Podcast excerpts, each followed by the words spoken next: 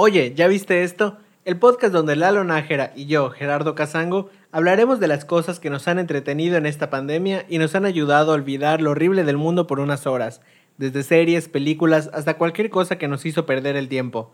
No somos expertos en cine ni entretenimiento, pero estamos aquí para contarte qué nos ha gustado y qué no, para que vayas con tus amigos y les digas, oye, ¿ya viste esto?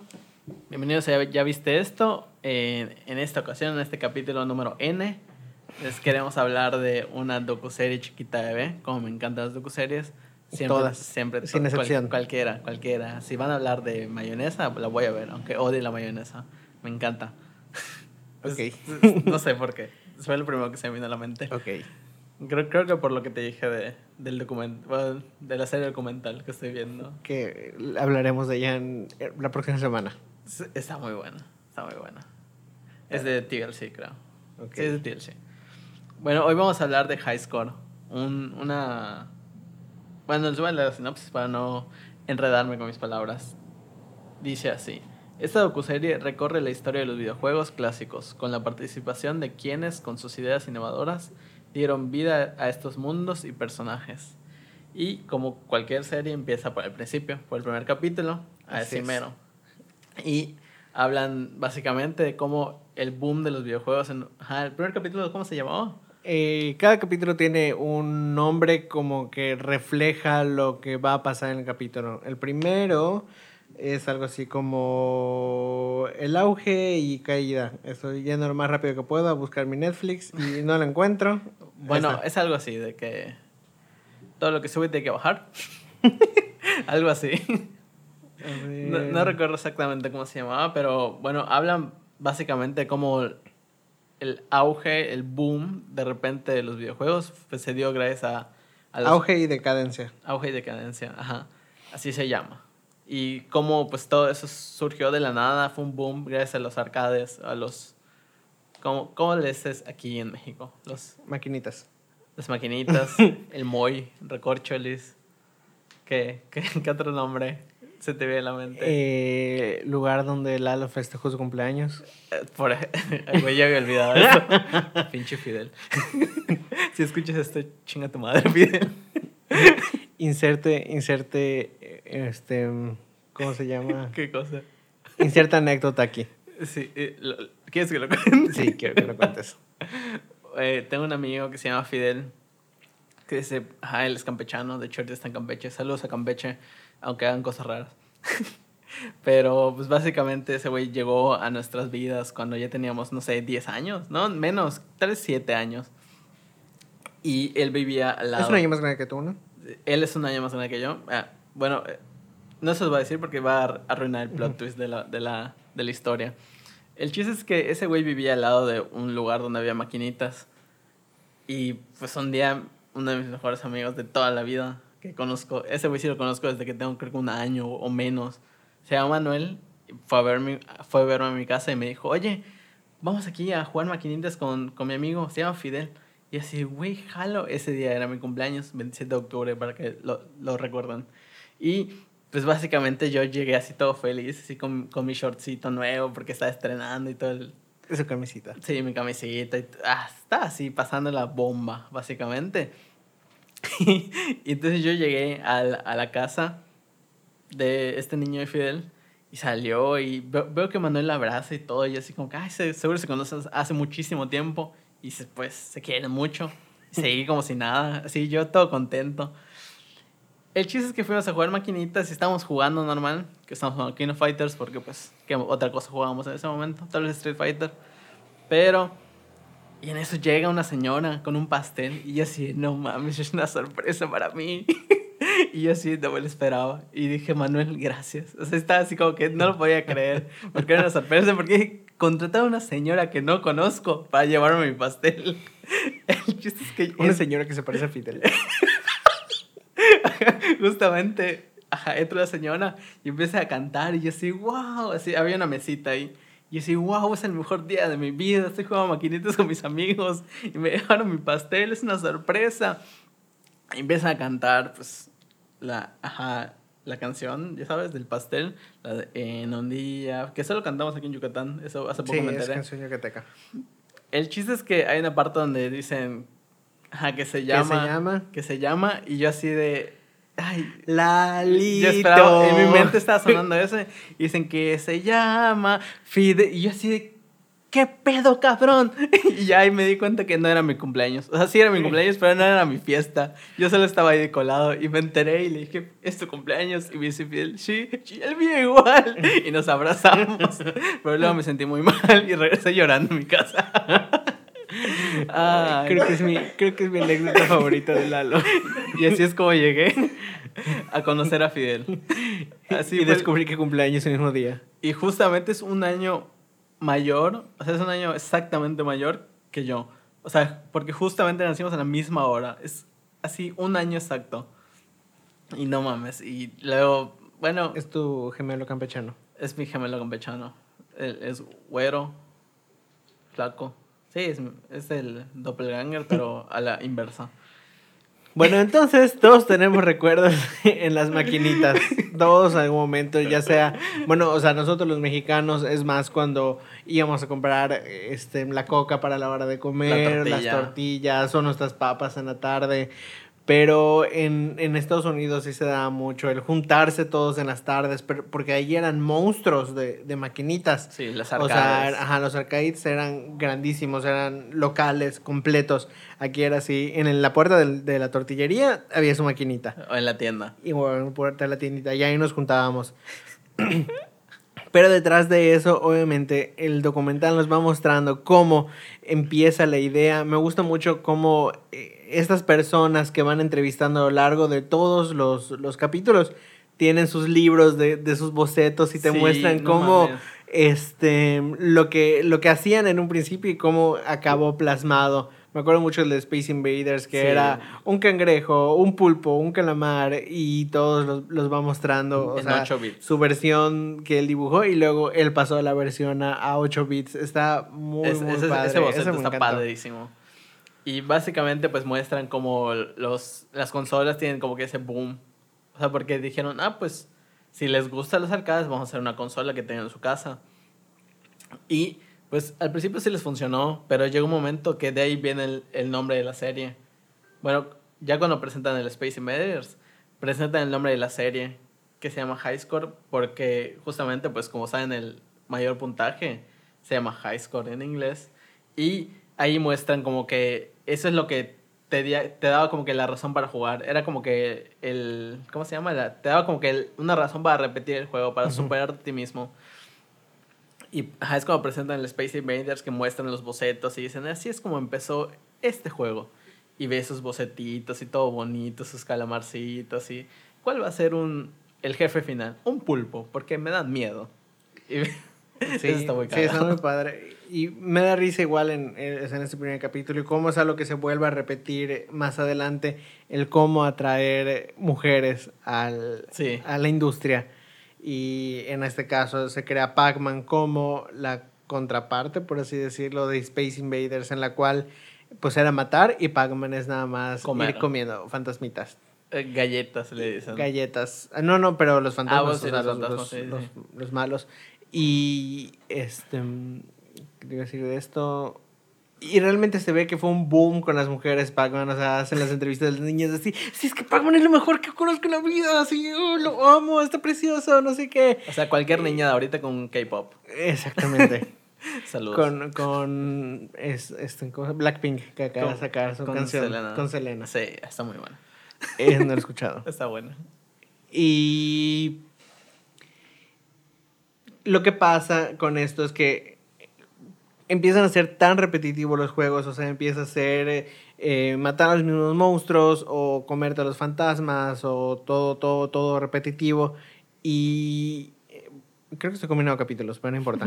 Probablemente. Este, pero empiezan a hackear los, los juegos que ya habían y los venden como mejoras.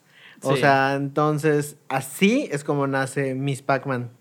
O sea, porque ya va con Pac-Man demasiado, entonces vamos a hacer una versión, pero ¿cómo mejoras Pac-Man? O sea, porque es un juego tan sencillo, no tienes para dónde meterle mucho más. Entonces lo que hicieron para su mejora fue Miss Pac-Man. Space Invaders igual muestra que uno que hubo mejoras y había otro que sí recuerdo haberlo jugado, pero no recuerdo cuál es el nombre, en el cual van cayendo como cohetes. El de y- misiles, y tú ¿no? tienes, ajá, Mis- misiles y tú mis- tienes que, que disparar eh, como bombas para que se vayan. E- Ese sí no lo conocía. Este, no, ese sí, yo, yo sí recuerdo haberlo jugado. Que eso es de lo que me gusta mucho del juego. Cómo vas, bueno, en mi caso, que soy más viejo, este, vas haciendo memoria. Ay, este sí lo jugué, este sí lo recuerdo, sí lo vi, no sé qué. Entonces, sí está muy, muy padre. En general, toda la serie. Sí, y de ahí es cuando Atari empieza como que a, a sacar más juegos, o sea, en su consola, pero empieza a sacar tantos juegos porque pues obviamente quieren el sucio y cochino dinero, todo por ese sucio y cochino dinero.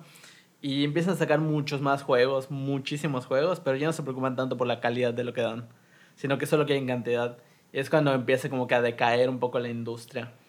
Y básicamente así es como, bueno, nos estamos saltando la parte del, del campeón, bueno, que ahora es campeona, ¿no? Ahora es es- sí. Sí, ¿no? Sí, exacto. Sí, y eso es algo que lo muestran en todos los, los capítulos, pero siento que no llega a cuajar mucho esa parte. Porque en el afán de, de hacer mm, ¿Qué cosa? social, el, Ah, el jugar videojuegos, hacen concursos desde hace mucho. O sea, los e-games no son cosa nueva, nada más. Ahorita ya le pusieron nombre, pero desde 1988, 89 ya había gente compitiendo. O sea, en todos los capítulos nos van mostrando diferentes... eh, Los de diferentes Nintendo están padrísimos. y no, el que, hay uno que los llevan al Alcatraz. Así- Es el. eh, ¿Cuál era? Pero ese El Street Fighter. es Street Fighter. Sí, el de peleas, ¿no? No me acuerdo, pero o sea, algunos que lo llevan acá atrás, unos que lo hicieron en No, Universal el de Sonic, Studios, el de era el de Sonic, Sonic. el Sega. En Universal Studios, ese, el de Universal Studios es el de Tetris, El de Tetris. que, Que es el primer capítulo. Es el primer capítulo. Entonces, te muestran en, en todos los capítulos cómo hay gente, no, es el segundo, porque el primero es el de Space Invaders. Entonces, en todos Sí, te muestran cómo se hacen esos concursos de- desde hace mucho tiempo, pero siento que no llega a cuajar. O sea, nada más se menciona muy a grandes rasgos. Después, eh, la industria del e-game va a tener una ganancia de muchos millones en el 2021. Es todo lo que te dicen. O sea, Que- que ya no, te dicen presente. que exactamente que el día de hoy ya hasta se está considerando ponerlo como un deporte olímpico. Sí. O sea, realmente es tan grande. Sí, tienes un futuro, Daniel. Sí. Échale ganas. es tan grande la industria como ha ido crecido, creciendo desde estar en las maquinitas hasta el día de hoy eh, ganar dinero jugando videojuegos. Y en otro capítulo eh, te muestran a un chavo, bueno, ya es un señor, que compitió cuando era joven, no me acuerdo con qué juego compitió, es el de Sonic. Ese, ese sí era el de peleas. Que ah, era el de peleas, es El cierto. Street Fighter. Eh, con Street Fighter y cómo al día de hoy su jefe le dijo, ¿sabes qué? El futuro es hoy. viejo, ¿oíste viejo? El futuro es los videojuegos. Entonces ya no quiero que seas oficinista, ahora quiero que te dediques a entrenar gente para meternos a competencias de e-game, de Pero- esports. Pero, sí, pero aparte no me imagino cómo habrá llegado el, el jefe así de... Tú juegas Street Fighter, ¿no? sí, de hecho soy campeón mundial. Fíjate que tengo aquí un- una ganga. ¿Quieres jugar todos los días? bueno, Está bien. No tengo nada más que hacer. Y, y está muy padre eso, pero siento que no, no lo terminan de cuajar. O sea, no le dan un, un seguimiento. Como que nada más te van mostrando partes individuales. En el primer capítulo, el de Space Invaders. En el segundo, el, El de de Tetris. Y así luego te van mostrando. Que el de Tetris está muy bueno ese capítulo. O sea, me gusta por lo que hizo ese niño. Bueno, sus papás lo que hicieron de que ese güey tiene futuro. Y lo Sí. llevaron a otro estado a competir. Que eso es algo que todos los papás deberían de hacer. Ver que los papás, que los niños tienen futuro en algo y incentivarlo a que continúe con eso. Sí. Sin importar que sea. ¿Escuchaste, mamá? ¿En qué eres bueno? No. ¿Te acuerdas? ¿Te acuerdas cuando llegó tu mamá? Eh, sí, ¿qué sabes hacer? tú sí, mamá, soy tu hijo. Eh, tú debes de conocerme más que nadie. Y no. Eh, Güey, bien. A veces se confunde qué edad tengo. Eh, yo también. Es- eso me molesta. Pero yo no soy tu mamá. Exacto. Este, y qué más. Siento que el tercer capítulo rompe un poco con la armonía de toda la serie. Eh, sí entiendo el tercer capítulo habla de los juegos de rol y sí entiendo la importancia de mencionarlos y de tenerlos, pero tal vez lo hubiera puesto como un capítulo aparte porque todos los demás te los vas viendo crono- cronológicamente y ese como que es medio atemporal, porque en ese sí te muestran lo que iba pasando paralelamente en otras épocas, desde los juegos de rol que la pantalla estaba toda negra y tú solo ponías sí, caminar, abrir, Sí. hasta... Se ve demasiado aburrido eso. Y de ahí te, te habla hasta los juegos de mundo abierto como Skyrim. Entonces, eh, Zelda, Breath of the Wild. Entonces, eh, siento que podría haber sido un capítulo aparte. Los demás y cómo van, van manejándolo. Y aparte, pues aquí no es algo... Bueno, yo siento que en Estados Unidos es más Común. común el vamos a jugar Calabozos y Dragones que aquí. O sea, aquí no conozco a nadie que juegue Calabozos y Dragones. Yo sí conozco gente que- juega eso, pero... Y una vez intenté jugarlo, pero no puedo. O sea, no sé si no tengo la imaginación o... No sé, a lo mejor in- de niño me privaron de ese, de ese aspecto, ya sabes, pero no podía. O sea, por más que me decían, es que tú eres un mago nivel no sé qué madre. Y yo así, güey, no. No Yo una vez jugué una versión de Mattel o algo así que traía, traía tus muñequitos y todos chafas. No, no, no sé si sabes de qué estoy hablando. No. Creo que no. Pero lo El jugué santo. una vez. no te. En lugar de calabozos y dragones, cuadriláteros y momias. El santo. No, no. Pero en general, este, pues sí, sí son importantes, o sea, sí son importantes porque fueron la base para lo que hoy son los juegos de rol. Este, aunque pues es lo que todo el mundo juega ahorita. Los, yo me acuerdo cuando estaba en secundaria, unos amigos me decían, no juegas, eh, ¿cómo era? Que era multi massive multiplayer MMR MMORPG algo así massive multiplayer online, Online, roleplay gaming Ajá. y yo este no Entonces, eh, ese- no. y jugué, Me jugué unas ayer. semanas jugué unas semanas ay, no me acuerdo cómo se llamaba ese juego Tibia. No no era tibia no era tibia no era diablo eh, Wow. No, no me acuerdo. X. Eh, pero sí lo jugué. y- ¿Final eh, Fantasy? No, tampoco era Final Fantasy. Ah, nada, olvídalo. Ah, Final Fantasy es muy Este, bueno. Final Fantasy lo mencionan en la serie. Este. El capítulo de. El cuarto capítulo, que es el de Sega, me gusta muchísimo. Está muy bueno. muy bueno. Está muy bueno ese de Sega. Que. O sea, como a pesar de que Nintendo era el monstruo en ese entonces, y bueno, hasta ahorita. Sí, sigue siendo un monstruo. Este. Es como se- la Coca-Cola de los videojuegos, siento. Sí. O sea, es Hay- hay un monstruo otros publicitario. Y así. parece, parece que va a perder la batalla, pero no. Este, como Sega, a pesar de tener una consola mejor, con mejores gráficos, con mejores juegos, con mejor sonido, con mejor todo, no logró desbancar a Nintendo. Porque Sega tenía 16 bits y Nintendo tenía 8. Ocho. Y, y no, Nel. Y de ahí fue cuando nació Sonic. De ahí nació Sonic. Que al principio iba a ser un conejo. y luego iba a ser un panda. Que el- Pero- el, panda no había Eh, molestado. Sí, el panda hubiera estado Hubiera padre. estado la verdad padre. hubiera estado padre el panda, pero Sonic tiene personalidad. Entonces, eh, lo que hacen con Sonic es que eh, fue su respuesta a Mario, que Mario era como más infantil y Sonic por eso tiene una, una personalidad como que más, Adolescente. más adolescente. Más edgy. Y, dicen.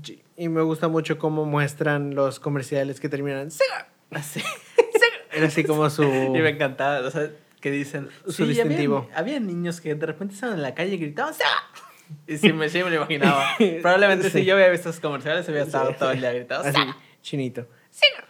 Y más gordito. Este. Y, y vemos cómo, pues, esta batalla desde hace años existe. Sonic nació, creo que en 1990, si no me equivoco. O sea, tiene 28. ¿Qué, qué años estamos hoy? 30. 30. 30 años en esta batalla y, pues, desafortunadamente Sega la perdió. Sí, se ha perdido por mucho. Pero todavía existe Sonic. Y es que Sega, me gustaban esos comerciales donde, ajá, bueno, esas publicidad, publi- ah, anuncios publicitarios en los cuales humillaba a Nintendo o básicamente se burlaba de ellos. Sentía que era muy buena esa idea, Pero probablemente siento que eran muy adelantados sus tiempos. Porque, no sé, siento que no lo toman con gracia como ahorita, de que, pues ves a Pepsi burlándose de Coca-Cola y dices, güey, lo hicieron bien. Sí. Probablemente en ese momento, pues lo veían y decían, qué groseros. How rude. O sea, y tenían, y no sé si lo entendí mal, pero igual tenían como que una estrategia que era darle a los, a cierta gente, así como lo que se hace hoy con los influencers. Como Sí. que lo empezó Sega, o sea, pero les daba obviamente videojuegos. Y ellos atraían a más gente a jugar y también, pues obviamente, a venderles el, los juegos. Sí, no recuerdo el nombre que les daban, pero básicamente les daban todos los productos de Sega y todos los juegos. Y lo único que tenían que hacer era, era ir a fraternidades y llevar Ajá, su- su, consola y jugar ahí. Y convencer a la gente de que, oye, prueba esto. Básicamente ese era el trabajo. Oye, ¿ya viste esto? Oye, ¿ya viste esto? Iban a decir, ¿el podcast? Y yo creo que el capítulo 5 es mi favorito porque habla, o sea, se centra en, en dos juegos que me encantan. Yo Sí, crecí con sí, Street Fighter. ya sé yo me son. acuerdo cuando, cuando tenía Super Nintendo. Porque yo no, no creo ser gamer porque no estoy tan metido. He tenido casi todas las consolas. Tuve Super Nintendo, tuve Game Boy, blanco y negro y Game Boy Color. Tuve GameCube, Wii, eh, Xbox 360 y ahorita tengo Switch. Yo ahorita no tengo ninguna. Yo tengo mi 360. Entonces tuve, tuve todas esas, pero nunca he sido tan metido en jugar. No soy así competitivo en cualquier juego, soy muy malo. Yo me acuerdo cuando jugaba Halo Saleo de la secundaria y nos íbamos, yo siempre estaba así, con mi mira hacia abajo al suelo y yo, ¿por qué no veo dónde están los demás? ¿Qué está pasando? ah, pero Pokémon. Ah, pero Pokémon tampoco sé jugar competitivo, pero sí me gusta mucho. Este. Y.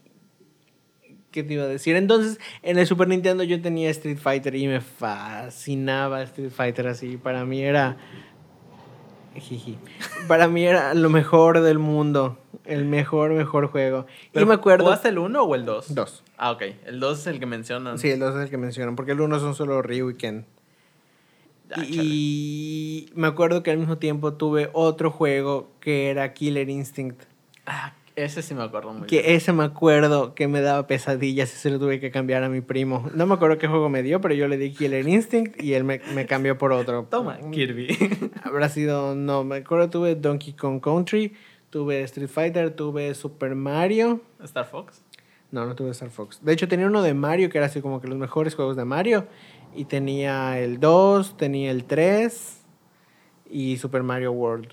No me acuerdo. Tuve Mario RPG, me fascinaba Mario RPG. El de papelito, o sea, el paper. No, no, Mario RPG, Ah, la leyenda de las siete estrellas. Eso sí me fascinaba del Super Nintendo. Y. Este. ¿Cómo, cómo se menciona que hay cosas que hoy en día vemos tan normales, pero que en ese entonces fueron hits dentro de, de su tiempo, como el hecho de tener una jugadora mujer de carácter fuerte. O sea, porque Sí. eh, en Super Mario 3, 2, puedes jugar con Peach, pero Peach no tiene personalidad, de hecho no se llama Peach, se llama The Toadstool. Y nada más es en el que agarras los, las frutitas del piso y las tiras, que de hecho es su poder de, de Smash. Ay, que agarras las... Hoy, hoy estoy con todo. agarras la- las, Las frutitas. las, este, los nabos y los tiras. Este, y en el juego de Donkey Kong aparece... Se me olvida el nombre de esta mujer, que es la mujer que tienes que rescatar, pero un- una mujer, personaje jugable fuerte, eh, no había habido hasta que llegó, Hasta que llegó Chun-Li. Sí. Y Chun, Chun-Li es así como que todo lo que una mujer empoderada. eh, Es que aparte siento que era demasiado... in- Creo que ahí empiezan como en el tema de la inclusión. De que ya empezaron a ver de que, oye, ¿sabes qué? No estamos enfocados tanto en, en atraer a todo el público. Solo Sí, en exactamente. los niños y, bueno, el- hombres, básicamente. Y no se enfocaban en... Y deja, deja tú hombres, sino que es... Tristemente para ese momento aún eran hombres blancos. Heterosexuales. heterosexuales, sí, arriba del patriarcado, básicamente. Y ahí es cuando que, como que empiezan a preocuparse y ahí es donde llega Chun-Li. Y a romper madres. Literal. Literal, a romper madres y es como que el personaje que atrae a las mujeres que dicen, "Mm, a lo mejor y, sí juego contigo, pero pues quiero jugar con Chun-Li. Siempre, todas las veces. O, Sí. o a los gays como yo. Yo, yo jugaba, yo usaba Chun-Li, me encantaba. Bueno, hasta el día de hoy me encanta mucho Chun-Li. Siento que es un personaje muy bueno dentro de los videojuegos. Siempre, siempre que menciona a Chun-Li, recuerdo, a- ajá, si- siempre pienso en ti o en Lily Camino. Porque son los dos que sé que les encanta ese personaje. Sí, me fascina. Y otra, otra cosa que se menciona, igual siempre dentro de la inclusión, de cómo, eh, pues ahorita es casi, casi ley eh, en el juego de Madden, cómo este, no, no había personajes negros. Y dice, todos los jugadores de NFL eran negros, bueno, no todos, pero la mayoría Sí. eran Hasta afroamericanos, mayoría son- sí, afroamericanos todos. Y en el juego eran todos blancos. Entonces, eh, la persona que lo hizo fue un hombre afroamericano gay que está muy chistoso como cuenta su historia, que agarró la parte de atrás del juego y vio los créditos y dijo, hola, soy tal. Sí. Hola, soy tal, hasta que alguien le hizo caso. Sí, ya, ya cállate, tómate, toma este, cállate.